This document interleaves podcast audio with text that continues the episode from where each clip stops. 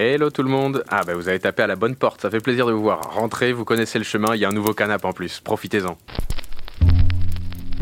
Bienvenue chez Père Costaud. Music evolution change. Sometimes the common make it sound strange. Père Costaud vous raconte ses histoires sur Grunt Radio. This, that, jazz rap. Alors, maintenant que vous êtes bien confortablement installés, on va pouvoir commencer cette émission. Pour aujourd'hui, le thème que je me suis donné, c'est la guitare électrique. Alors bon, vous connaissez le topo, hein, c'est pas une leçon, hein, c'est pas du tout un cours, mais c'est plutôt une, petite sélection euh, toute humble de morceaux euh, que j'affectionne tout particulièrement euh, et que je voudrais vous, partager. Quoi. La guitare électrique, c'est un peu le fil rouge d'aujourd'hui, ça, ça peut être un instrument essentiel tout au long des morceaux qu'on va écouter, ou alors juste par quelques petits morceaux de bravoure comme ça, genre gros riff ou gros solo ou petit solo même de guitare. Je pense que vous l'aurez compris, aujourd'hui ça va être globalement rock. Pour commencer, on va s'écouter un petit morceau, puis on va en discuter après, parce que c'est toujours bien de commencer en musique. On va s'écouter le morceau Rocks du groupe Primal Scream. C'est parti.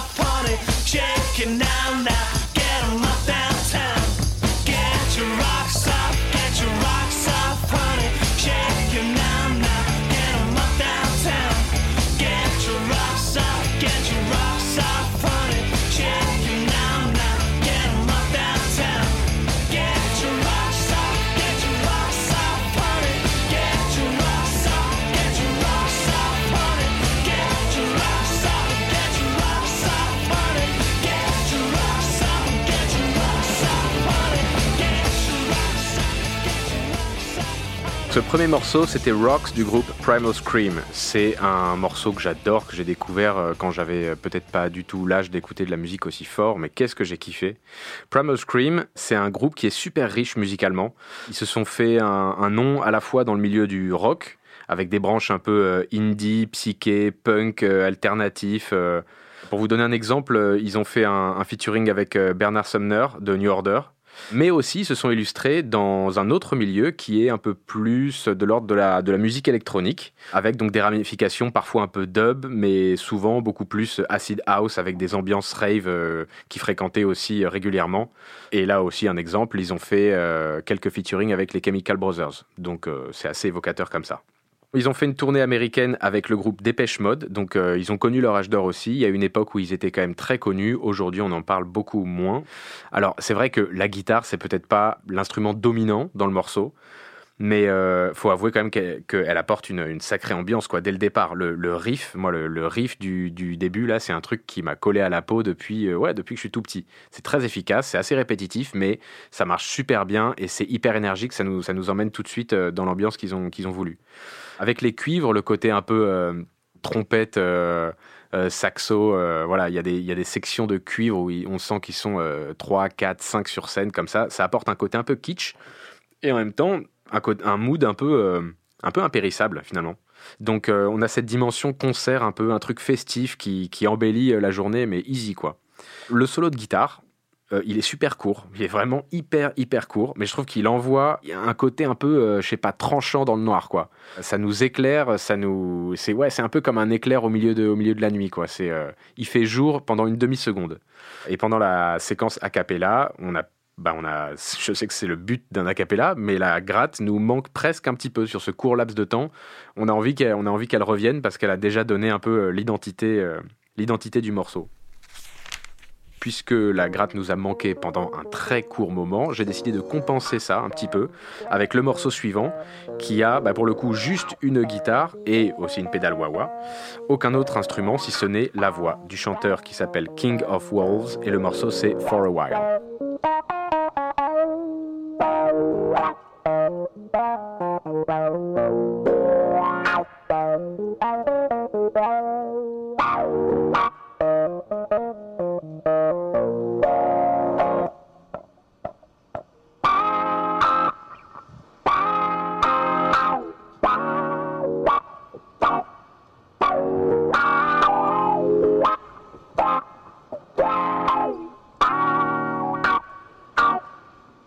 For a while.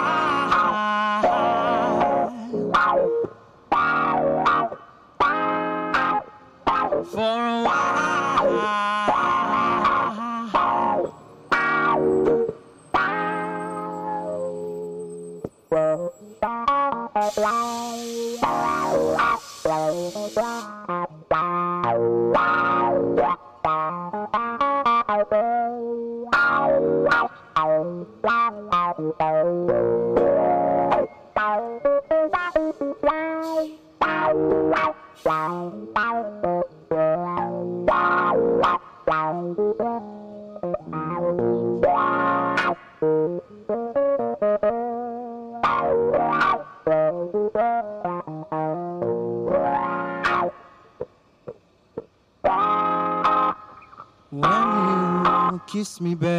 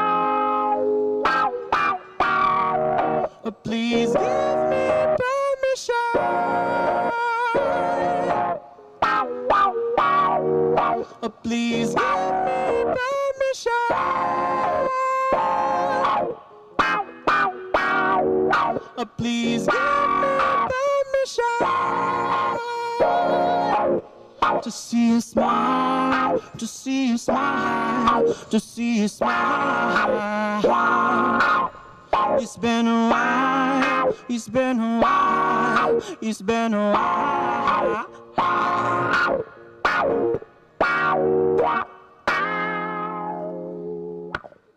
C'était For a While de King of Wolves. C'est un morceau et un artiste d'ailleurs, soyons honnêtes, qui ont été découverts dans la série Devs. C'est une série que je vous recommande de ouf. C'est une super série, euh, je vais en parler très très rapidement. Ça se passe dans la Silicon Valley, euh, dans une, euh, une, entreprise de la tech qui possède tout un, tout un parc immense comme, comme Apple, comme Yahoo, comme, comme beaucoup, beaucoup d'entreprises du GAFAM. Et à l'intérieur, ils ont un projet un peu secret qui s'appelle le projet Devs, où ils sont en fait en train de, de, taffer sur, sur une IA euh, qui a une, compréhension omnisciente euh, du, monde réel et qui pourrait dépasser euh, toutes les capacités de l'humanité en, une journée si on la laissait complètement débridée. Je vous en dis pas plus parce qu'après je vais arriver dans le spoiler et c'est vraiment un c'est un écueil que je déteste, mais en tout cas, regardez Devs, D-E-V-S, euh, rien que pour la bande-son d'ailleurs, c'est une super série.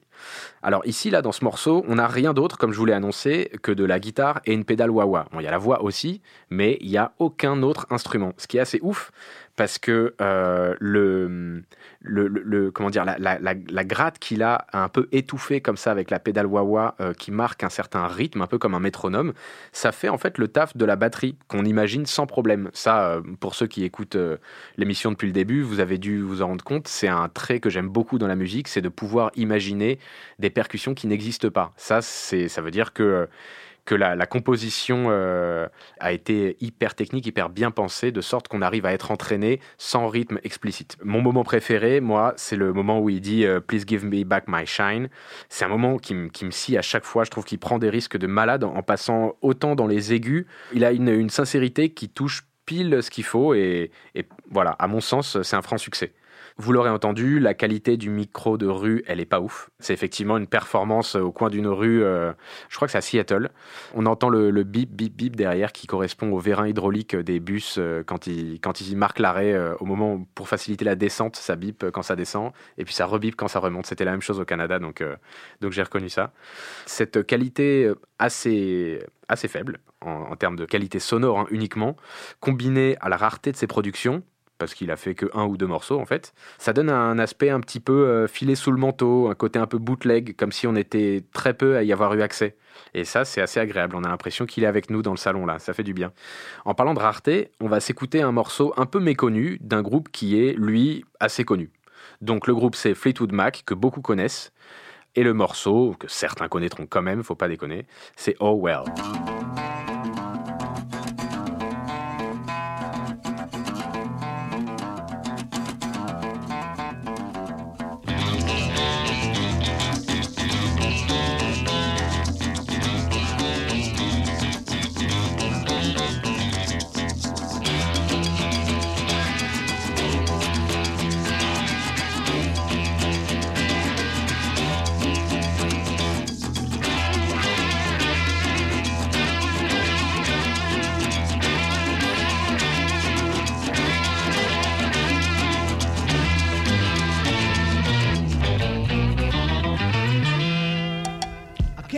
About the shape I'm in. I can't sing, I ain't pretty, and my legs are thin. But don't ask me what I think of you. I might not give the answers that you want me to.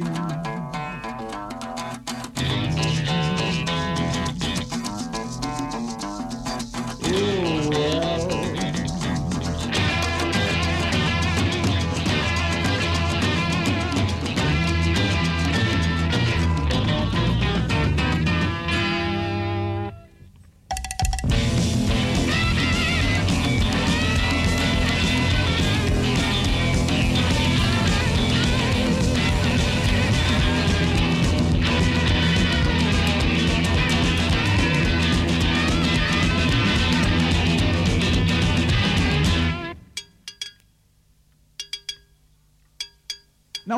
Talk to God, I knew He'd understand. He said, "Stick by me, and I'll be your guiding hand." But don't ask me what I think of you. I might not give the answer that you want me to.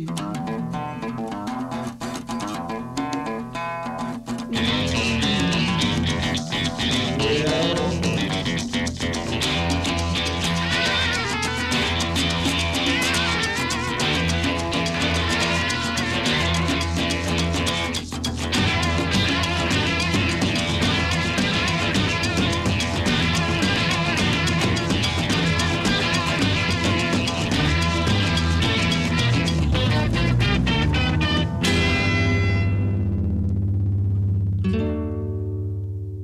C'était Oh Well de Fleetwood Mac. C'est un morceau qui est incroyable, à mon sens, qui est en diptyque. Il est en deux parties, on va en reparler dans un instant. Leur carrière aussi, elle est en deux parties d'ailleurs. Donc là, on se concentre sur la première période du groupe, qui est un peu moins connue que la deuxième.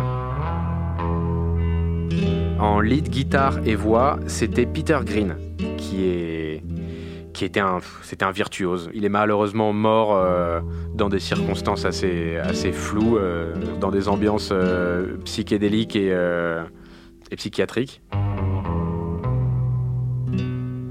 La deuxième période, en revanche, que tout le monde connaît beaucoup mieux, le lead de voix, c'était la chanteuse Stevie Nicks. Elle l'a remplacée pour une formation beaucoup plus, pop, beaucoup moins blues, mais qui est super dans son style hein, et franchement indétrônable. Personnellement, je regrette un peu l'époque euh, de ce génie. Et on doit être nombreux à le penser parce que euh, a été repéré très tôt. Il a remplacé Eric Clapton au sein des Blues Breakers. Il a composé Black Magic Woman, qui a été repris par Santana. Donc en fait, certains ne le connaissent pas du tout, pour d'autres c'est une vraie référence. Le fait est qu'il a été une vraie influence euh, majeure qui a marqué son temps, même si le grand public connaît surtout la deuxième période du groupe, après son départ.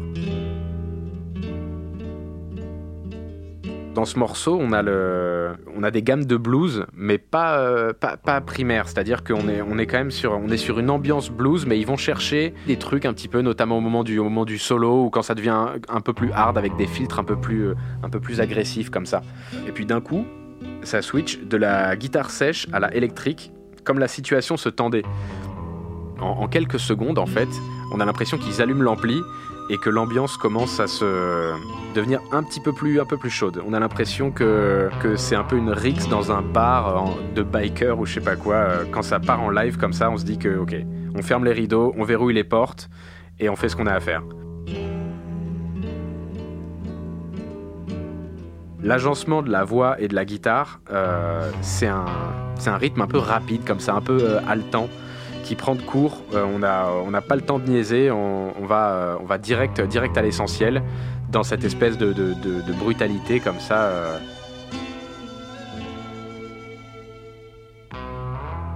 La deuxième partie, là, vous l'entendez en tapis, qui est beaucoup plus longue d'ailleurs.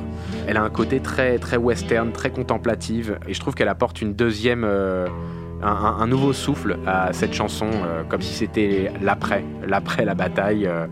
Après la bagarre. euh, on rouvre les portes et on voit le soleil qui se lève et, euh, on reprend la vie euh, là où elle était avec la douceur de l'aube.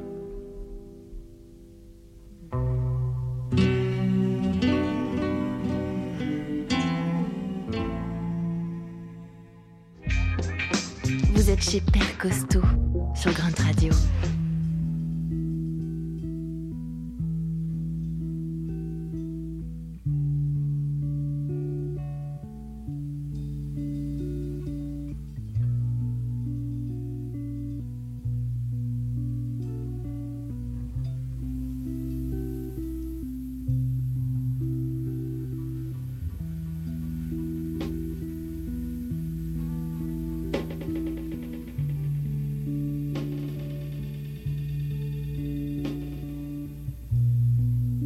Passer dans une autre ambiance qu'on tentera de définir plus tard. Elle aussi, elle saura très certainement nous prendre aux tripes. Peut-être même plus d'ailleurs. Il s'agit de Maggot Brain de Funkadelic.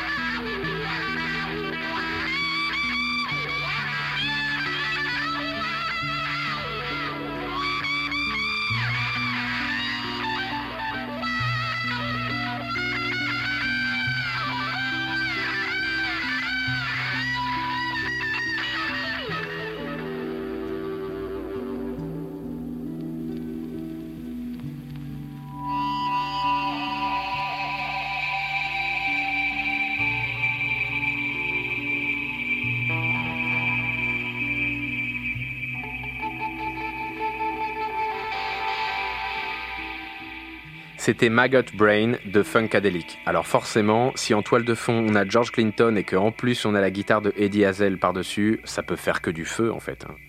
Donc Funkadelic, c'est une formation composée de certains membres du groupe Parliament de George Clinton. Ce côté doublon a donné lieu à plein de complications euh, légales, ce qui aura finalement raison des deux groupes dans les années 80. C'est vraiment dommage, hein. parfois il suffit de bien choisir un nom pour pas avoir d'emmerde, et puis là, ben, malheureusement, on est passé à côté. La guitare, elle a un côté assez, euh, assez plaintif. On dirait qu'elle pleure comme si elle était blessée ou meurtrie au plus profond de son âme. Il y a quelque chose qui a vraiment mal, quoi.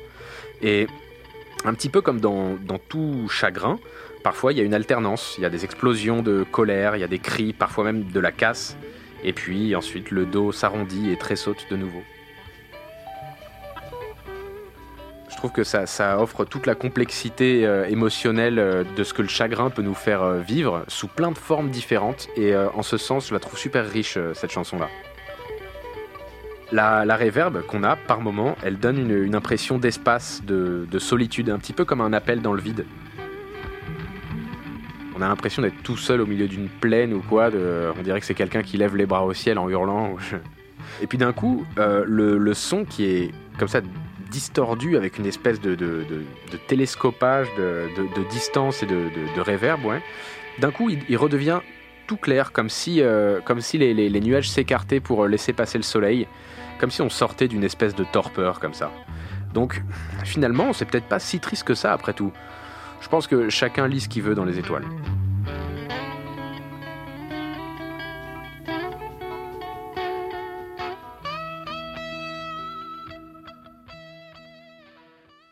Maintenant, on va peut-être passer à un mood un petit peu plus léger, un peu, un peu, moins, un peu moins triste, voire même carrément moins triste.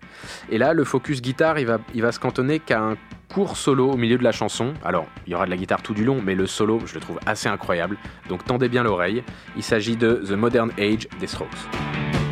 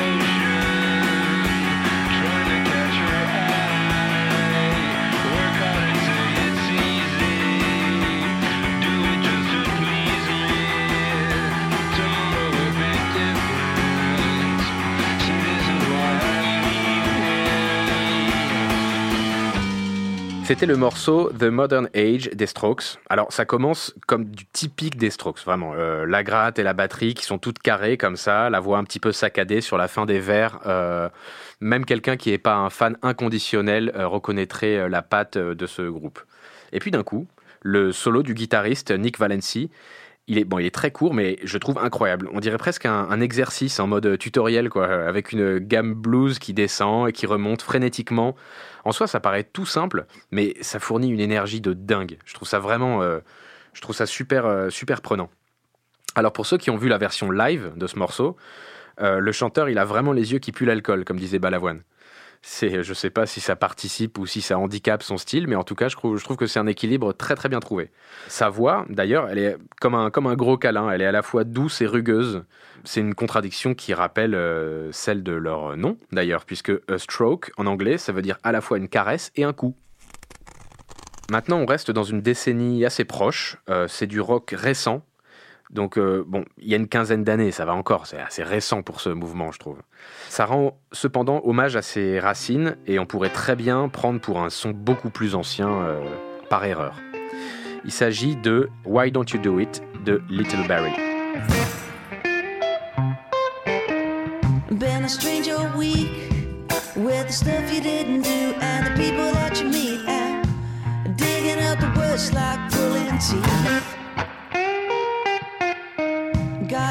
A number and a name that she goes under.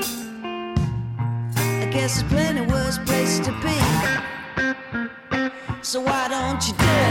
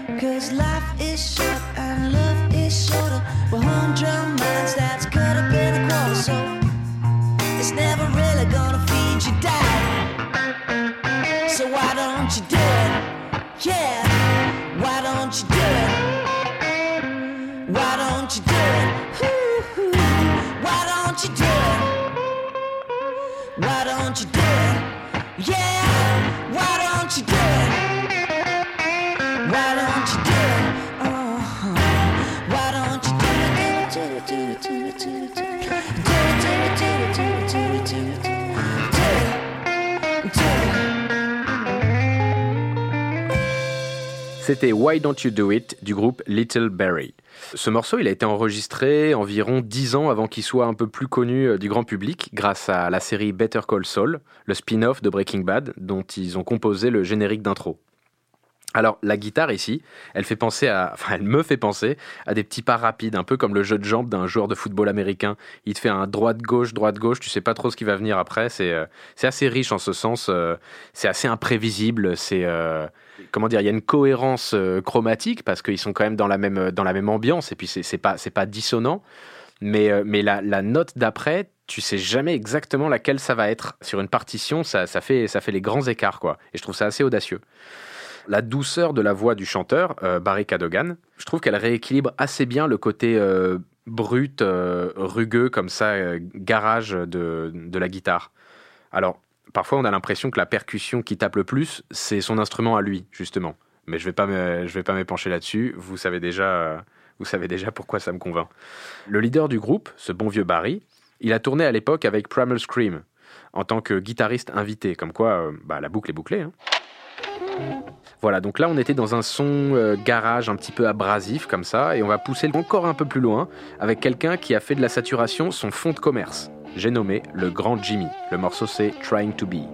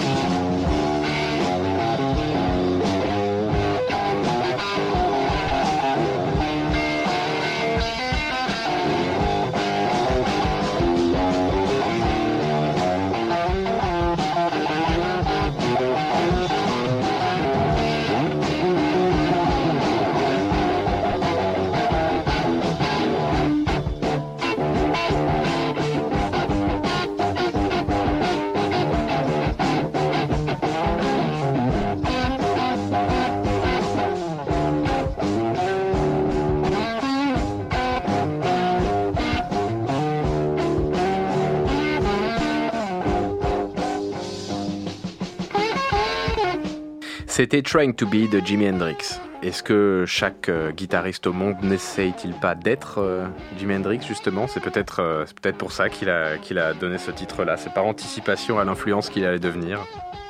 D'après la journaliste musicale Holly George Warren du magazine Rolling Stone, il a été le tout premier à effectuer le processus dont on a commencé à parler avec Funkadelic, c'est-à-dire transformer les sons habituellement nuisants, comme le larsen, la saturation, etc., en, je cite, un vocabulaire fluide contrôlé.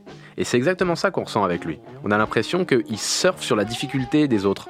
Les, autres galèrent sur ce genre de, petits bugs techniques, et lui, il en a il en a fait sa plus grande force en fait.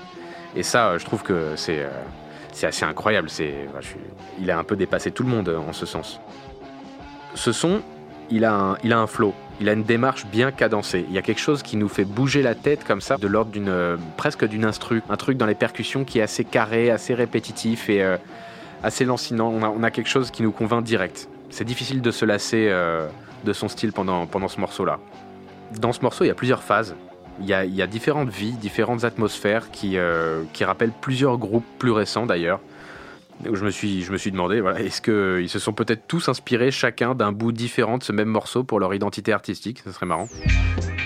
Père Costaud, c'est l'émission de Costaud sur Grunt Radio. On était dans un son blues rock, et on va y rester d'ailleurs, hein. mais on va euh, vers un son un petit peu plus épuré, avec un peu moins de fioritures. Le groupe c'est Free, et le morceau c'est I'll Be Creeping, ça arrive.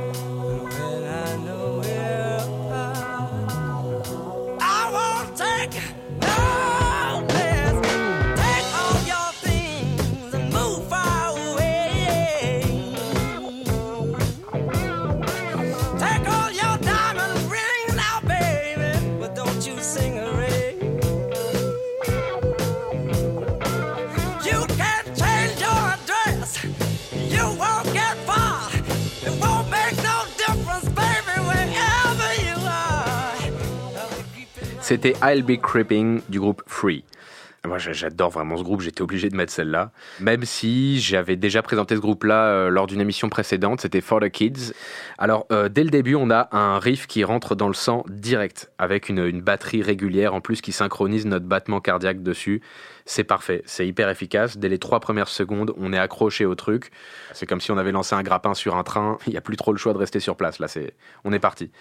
On a une vibe un petit peu T-Rex, je trouve, d'entre, en- entre la basse et la, et la guitare.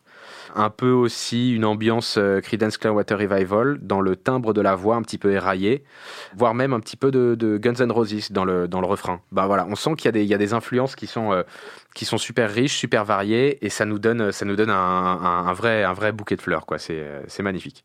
Alors il y a des phases un petit peu plus chill, euh, qui, voilà, comme je disais, comme avec euh, le refrain, puisque le bridge euh, y est un peu intégré, ça fait penser donc aux Guns N' Roses, un peu dans le côté un peu planant comme ça. Et hop, d'un coup, ça repart dans ce rythme angulaire mais irrésistible. C'est vraiment, c'est quelque chose qui nous, qui nous fait, qui nous fait léviter, quoi, inévitablement. Maintenant, on va arriver sur, selon moi, le meilleur solo de guitare électrique de tous les temps. C'est vraiment, c'est mon avis personnel. hein. Euh, alors, à la base, c'était Sympathy for the Devil des Rolling Stones, mais euh, elle a été vachement utilisée un peu de partout. Ensuite, il y a eu euh, Freebird de Leonard Skinner, mais pareil, il a un peu connu le même sort ce morceau. En revanche, s'il y a bien une séquence qui fait l'histoire, selon moi, c'est la version non pas studio, mais live des Rolling Stones sur Sympathy for the Devil, qui n'a en fait rien à voir avec l'original, mais qui déglingue tout sur son passage. C'est le live de Get Your Eyes Out, et quel régal, on y va.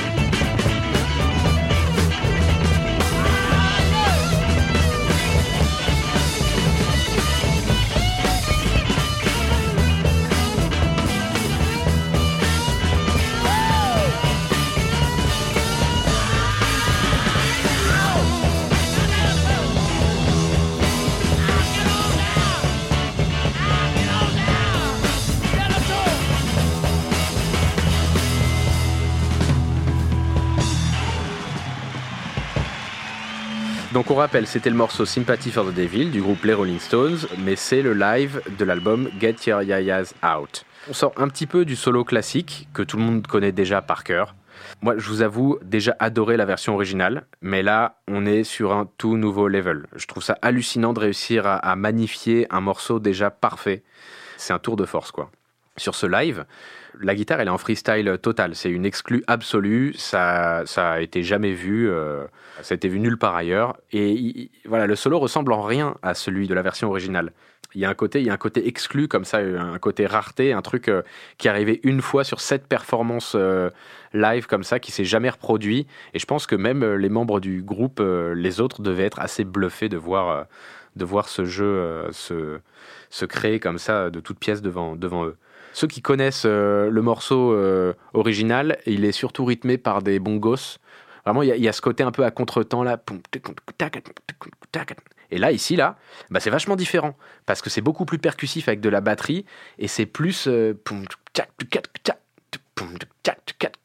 il y a un côté un peu plus galopant comme ça, un peu plus, euh, un peu plus cadencé comme ça. On a l'impression que c'est vraiment un, c'est un, char avec des roues crantées qui, avance, un char en bois, hein, je parle à l'ancienne, hein, qui avance comme ça doucement de manière plus, plus cadencée, alors que l'autre, avec les bongos, il y a le côté un peu, euh, un peu, un peu léger, un peu, un peu playa comme ça. Et là, il y a, un- y a, un air un peu plus grave que qui, d'après moi, se prête beaucoup, beaucoup plus aux, aux- aux paroles et à, et, à la, et à la gravité aussi du, du solo.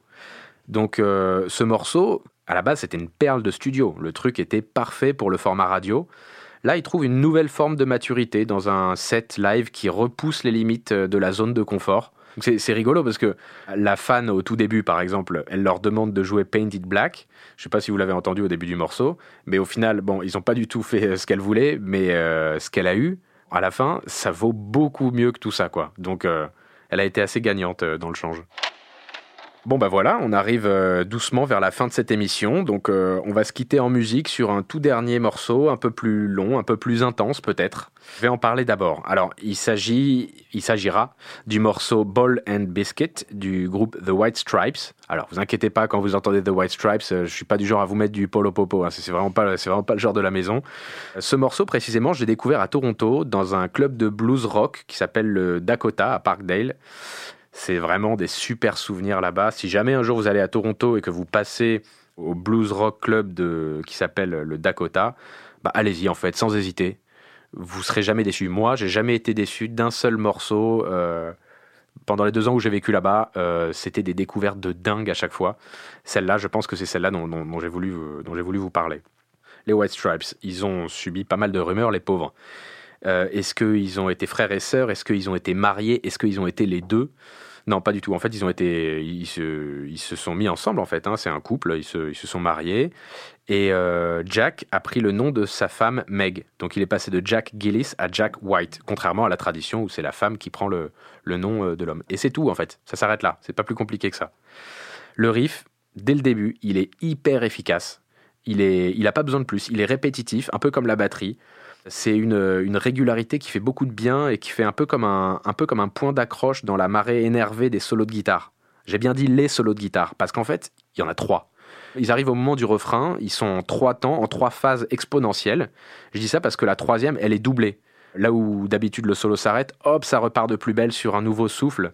Et on s'en lasse jamais. hein. À chaque fois, c'est de plus en plus intense comme ça. C'est comme le numéro complémentaire. On a un petit rab et ça fait vachement plaisir. Un peu comme un, deuxième service alors qu'on a encore un peu la dalle.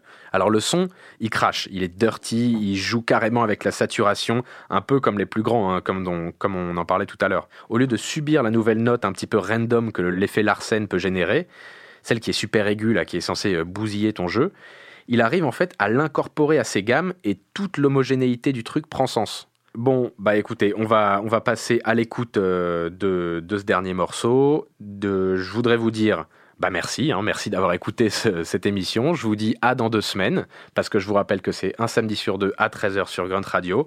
Je remercie évidemment Grunt, Jean, Mathéouche. Et puis, euh, sur ce petit dessert euh, qu'est Ball and Biscuit des White Stripes, je vous dis au revoir. À bientôt tout le monde. Ciao.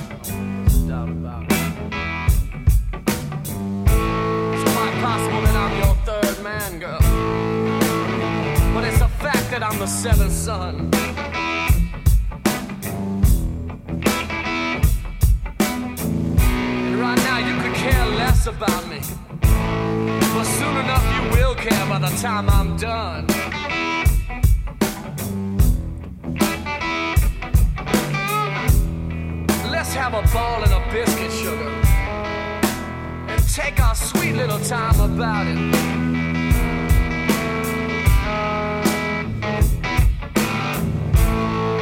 Let's have a ball, girl. And take our sweet little time about it.